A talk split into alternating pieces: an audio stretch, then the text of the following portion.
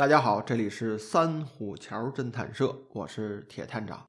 今天呀，为大家介绍一部国内的侦探小说，是孙了红先生的《侠盗鲁平》。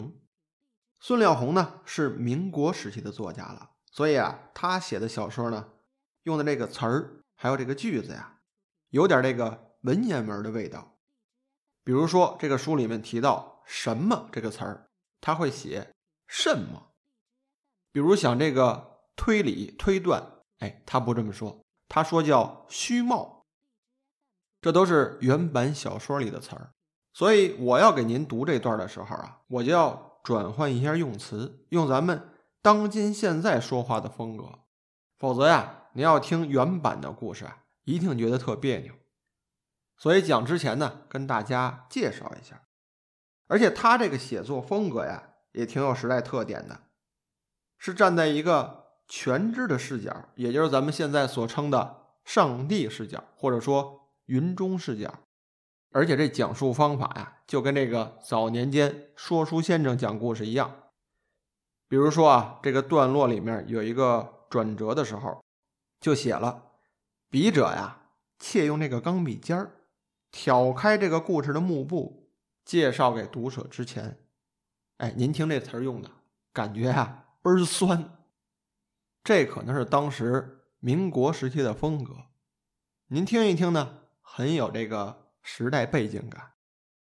孙亮红写的《侠盗鲁平》啊，是一个短篇的故事合集，都写的是这位叫鲁平的怪盗。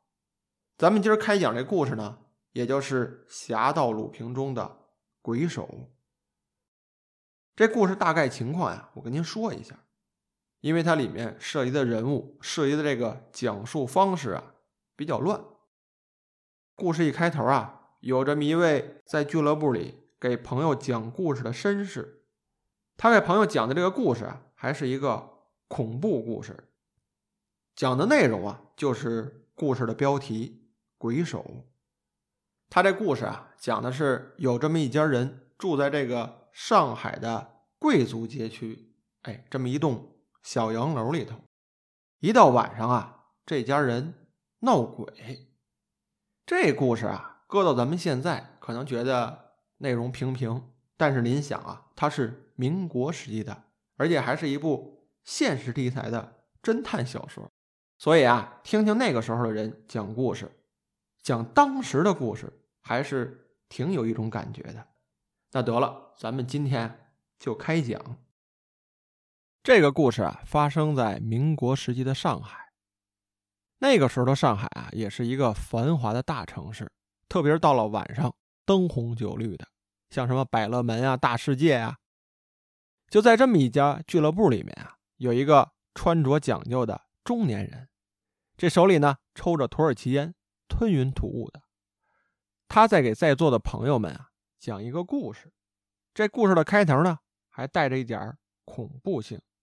这笔者呀，借用这个钢笔尖儿挑开这个故事的幕布，介绍于读者之前。这是一个十二月初的寒夜，时间呢已经过了十二点，在一间宽敞的卧室里面，布置着华贵的家具，灯光微弱，这四周围啊，还有一股百合花香水的味道，使人置身其中，感觉到一种春天的味道。让人那么舒坦。这时候啊，在这个温馨的屋子里，有四个人正在兴高采烈的谈着话。这四个人中呢，有两个是这个房子里的主人和主妇。主人呢叫做李瑞林，年龄啊三十岁左右了，说话谈吐比较讲究，很有那个小资的风范。主妇呢叫佩华，才刚刚二十四五岁。穿着呀很时髦，但是他这个态度啊，还流露着一种旧时代的拘谨感。显然呢，她是一个生长在乡间的女子，呼吸都市的空气啊，还没有多久。这第三个人呢，是一个瘦长个的青年，面目端正，可是这个脸色呀很苍白，没有一丝的血色。这一双神经质的眼珠子啊，时常露出那种沉思之状。说话慢悠悠的，像个女人一样文静。再看他这个细长的手指头啊，可见他是一个聪明的人物。除此之外啊，还有一位妙龄的女仆，长着一个健美的身材，红润的双唇，不擦胭脂抹粉的也显得很自然，特别是一双眼睛，很有魅力。她呢是这个主妇唯一的贴心人了，名叫做凤霞。主人李瑞林和这个瘦长个的青年人啊。叫做朱龙，他们两个呀是同乡，而且还是邻居。这双重关系啊，搞得两个人关系不错。这位朱龙呢，住着也很近，差不多呀，每天晚上都来李家。在一个小时前啊，这李瑞林夫妇还有朱龙啊，一起到这个上海大戏院看了一部电影。这电影的名字呢，叫做《僵尸之手》，或者称为《鬼手》。但那个电影院呀，却给他起了一个比较古艳的名字，叫做《返魂香》。听这影片的原名，那不用说了，当然是一部恐怖电影。这片子呀，讲述的是埃及在这个金字塔内啊，有一个僵尸，借着一股神秘的力量啊，竟然把这个生命延迟了两千余年之久。这老妖怪啊，大概是因为太久的寂寞了。又因为这个墓道里面没有镜子，看不见自己长什么样，因此这老人家呀，一见到异性，竟然也热烈的追求起来了。总之呢，这片子的故事啊，和一部卡洛夫所主演的《木乃伊》大致很像。说这片子有意思谈不上，但是整部影片的布景、音效还有摄影的角度啊，特别是那个僵尸的化妆。给人一种相当刺激的感觉。李瑞林的媳妇儿佩华呀，一直胆子很小，但是呢，她又特别喜欢这种鬼片是那种天生好刺激的人。越是觉得恐怖，她越觉得好玩这几个人回到家里啊，还在谈论这个影片的故事。长在乡间的佩华呀，她这个想法啊比较简单。她看了这个电影呢，感到挺满意的，但是。也觉得害怕，她就问自己的丈夫说：“这个世界上到底有没有僵尸啊？”您想啊，那还是民国时期，大家这个封建的思想啊，闹妖精闹鬼还是挺严重的。所以这问题一提出来呢，这几个人啊就聚到一起聊起这个僵尸啊、鬼怪之类的。特别是这位客人朱龙，还讲了几个有关鬼怪的故事。这闹到边上的女仆凤霞呀，也兴奋了，也讲了一个离奇的鬼话。他说这故事呢，是发生在他的家里面，苏州，说有这么一个恶讼师。这讼师啊，是当年那个时代打官司告状的人，有点像古时候的律师。说为什么叫恶讼师呢？这个人啊，就仗着笔杆子，经常陷害一些好人。有一回呢。他设计了一个毒计，把一个平白无辜的人生就给害死了。结果呀，他因此呢还发了笔小财。这事儿啊，一直过了有三年，并没有什么事儿发生。但不料啊，三年之后的一天晚上，这个恶讼师啊，在一家小茶馆里面听完书之后呢，回家。他走在一条荒凉的小路上，就觉得这个身后吧，好像有人跟着他。而且这个脚步啊，越来越急，越来越急的。他借着朦胧的月色呀，扭头一看，哎，发现有个人就站在不远处看着他。他定睛一瞧，原来这个人啊，就是三年前他害死那个主，人又找回来了，冤鬼缠身呢。这月光之下，这个人啊，露着白牙，一脸温和的。正朝他笑呢，这可把他吓得不轻。这个恶讼师的灵魂呀，好似化作了千百缕的冷气，都从这个汗毛眼里冒出去了。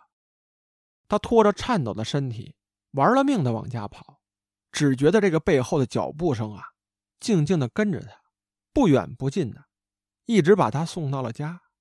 等到家之后啊，这位恶讼师一句话也说不了了。当晚呢，就得疾病。死了。死后呢，这家人发现呀，他胸口上有一个明显的黑手印儿。这显然啊是遭到那个冤鬼的诅咒了。凤霞这姑娘啊，滔滔不绝的说着，眼角呢还透露出一种恐怖的气息来。但是她这个口齿伶俐啊，她把这个鬼故事说的有声有色的，竟然把这个听者的感情啊全部的控制住了。最后啊，他还指出来了，说这个故事真事儿，这恶讼师的家呀，离我们家呀不远，所以当年的故事啊，在我们那村里传遍了。等这故事讲完了，时间也不早了，一看晚上两点了，这四周围呢一片的寂静。李家住这个地儿啊，是在上海静安寺路的尽头，正是这一带。最为寂静的地区了。这地方啊，有一个名副其实的名字，叫做静村这全村啊，一共十五个宅子，都是小洋楼。来家里的这位客人朱龙呢，住在四号，而李家呀，住在十三号。双方的距离呢，离着不远，差着八所房子。这晚上聊天结束后啊，朱龙回到了自己家。女仆凤霞呢，也收拾了一下，回到了自己的卧室。主人李瑞林呢，先睡了。只有这个佩华呀，这个心里啊直敲鼓，他怕鬼啊。看完那部电影，再听完这些故事啊，这心里有点不好受。所以他躺在床上啊，翻来覆去的睡不着。而且他最近啊，身体不太好，总咳嗽，翻来覆去的，把这丈夫惹恼了。等过了半宿啊。她想起来了，这抽屉里啊有安眠药，她就吃了两片。慢慢的，等这药效发作之后啊，他就沉沉的睡过去了。这睡可是睡过去了，但是有句老话说得好啊，“疑心生暗鬼”。人类的五官之外啊，原有一个第六种的神秘感官，能预知到意外事件的发生。这佩华呢？临睡之前的恐怖感，也不知道是疑心生暗鬼啊，还是真的有一种神秘的预感。这不知道睡了有多久，大约一两个小时吧。这在黑暗中啊，有一样东西把他给惊醒了。那是一只手，在轻轻的摸着他的脖子。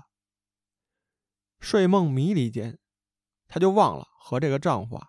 并没有睡到一头，在她的潜意识中呢，她以为是自己的丈夫在触摸的，她想把对方这只手啊拨楞开，但是这个浑身上下呀软绵绵的，一点劲儿都没有，连一个手指头都动不了。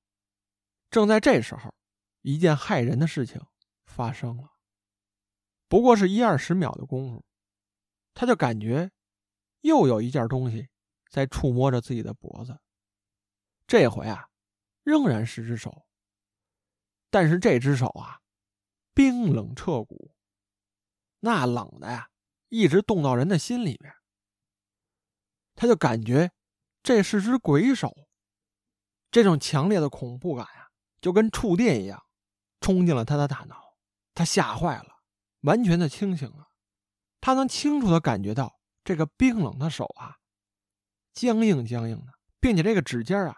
特别的锋利，这时候啊，他就想起晚上看的那部恐怖电影了，那个叫《鬼手》的影片。然后之前讲的那些鬼故事，那个恶讼师的故事啊，就在他眼前晃来晃去的。后来感觉这只手啊，慢慢的、慢慢的贴近他的胸口，他开始全身冒冷汗，想喊呢，又喊不出来，这整个身体啊，就僵在床上了。他这个状态啊，一直持续到第二天天明。当晚的时候啊，她明明的听到自己的丈夫打呼噜，甚至连这个小闹表的声音滴答滴答的响，她都能听见。但就是感觉自己这身体啊，动不了，一点劲儿都没有。还有就是那只冰冷彻骨的鬼手，他能明显的感觉到那个手啊，在自己皮肤上划过的感觉。他就躺在那儿啊，可以说这一分一秒都比过一年的时间还要久。就这么一个极端恐怖的夜晚，就这样过去了。第二天醒来之后呢，这个丈夫李瑞林啊，发现自己的妻子满脸通红，拿手这么一摸呀，这脑门倍儿烫，而且这温度高的吓人。他马上把自己的媳妇儿啊给推醒了。这佩华醒了之后呢，昏昏沉沉的，就把昨天晚上的事儿跟她丈夫说了。李瑞林一听啊，这事儿没招啊，这自己治不了，只能请大夫了。一个多小时后，这医生就来了，问明了病因啊。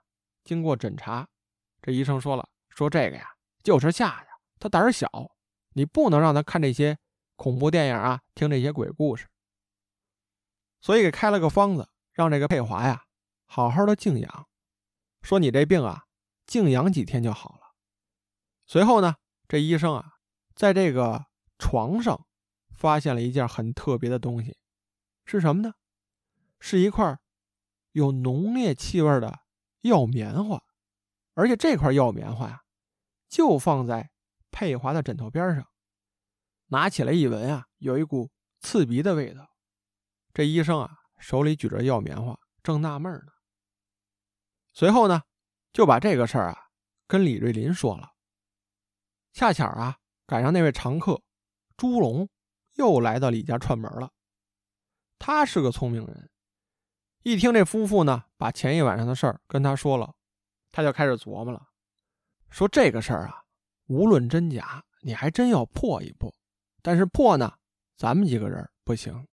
你一定要请一位侦探，说当今的大侦探啊，除了伦敦的福尔摩斯，那就是咱们上海的霍桑了。这李瑞林啊，也在他的怂恿下，觉得这事儿比较离奇，自己对这事儿啊也无可奈何，所以啊，半推半就，他就给这个霍桑的侦探事务所打了一电话，但是没想到这电话还真就打通了。按理说，这个霍桑大侦探啊。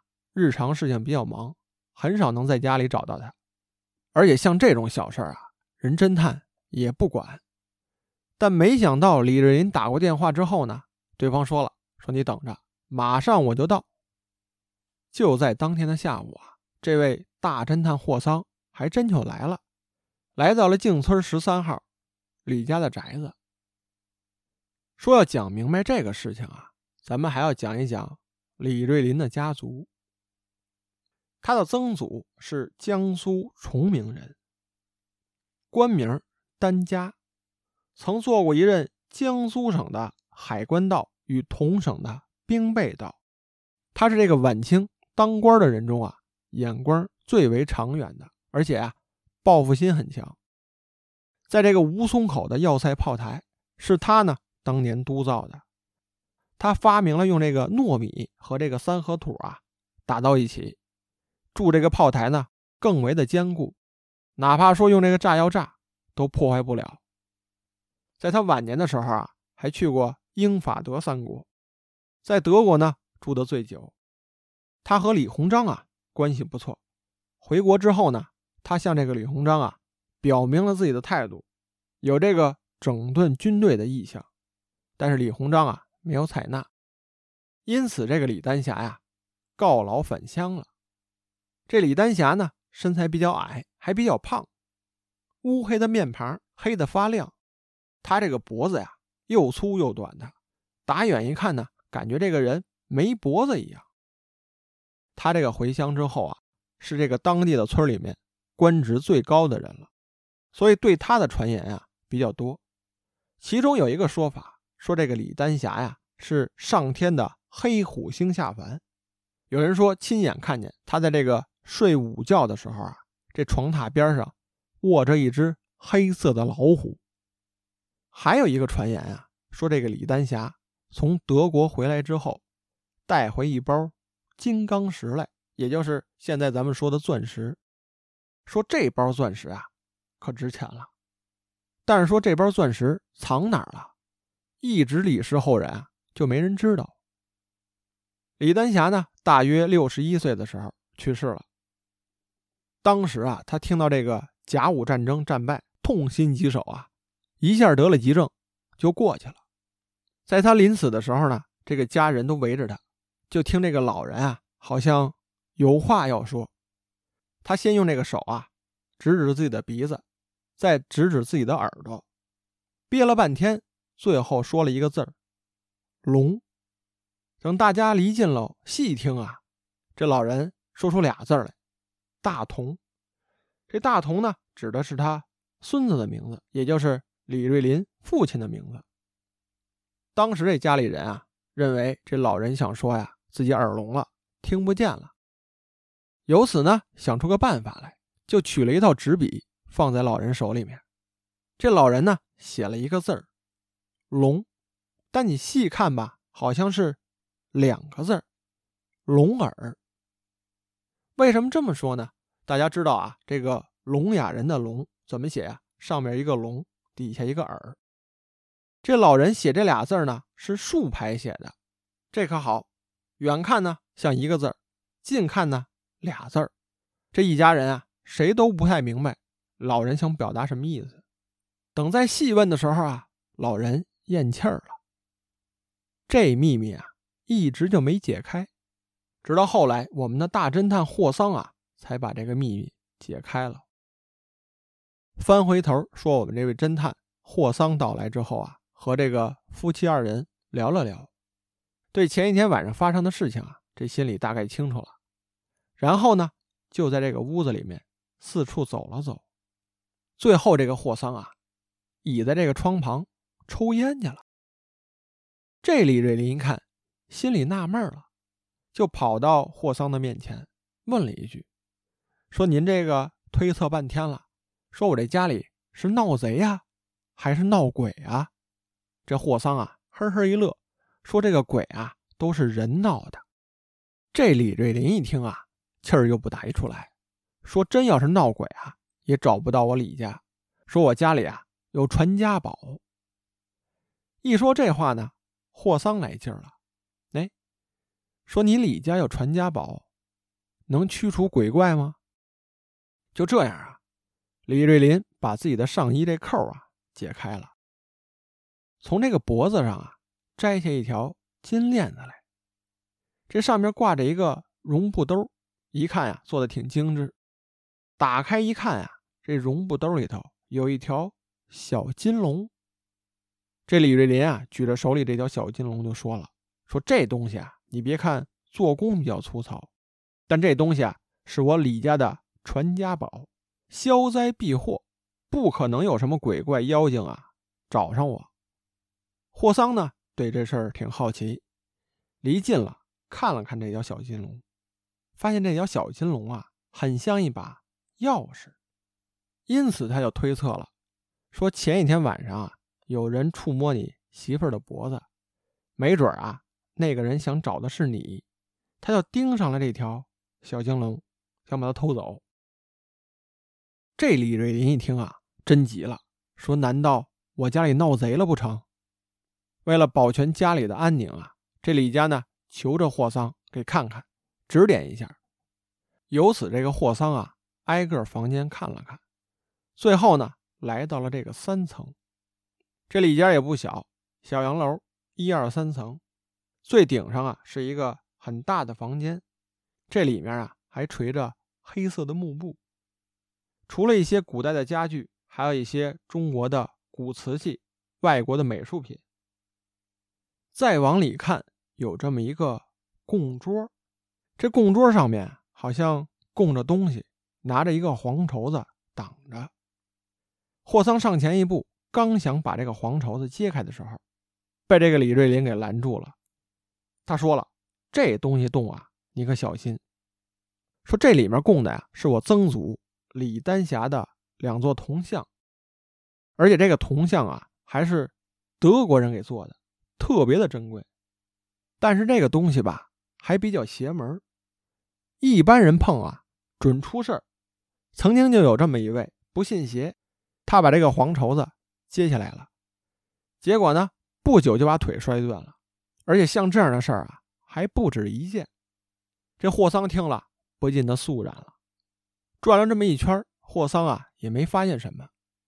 李瑞林呢，又把自己曾祖李丹霞的故事啊给他说了说，特别是老人家留下来的那个秘密。霍桑听的特别的投入。这故事啊，咱今天就讲这么多。孙了红先生呢，民国时期的人，他写的这个故事啊，用的都是那个时候的语言，所以读起来的时候啊，比较拗口，有点那个文绉绉的感觉。但是呢，他与现在的语言风格吧，还真不太一样，有那么点当时的味道。所以在给大家讲故事的时候啊，我也要转换转换风格，变一变味道，这样呢方便您收听。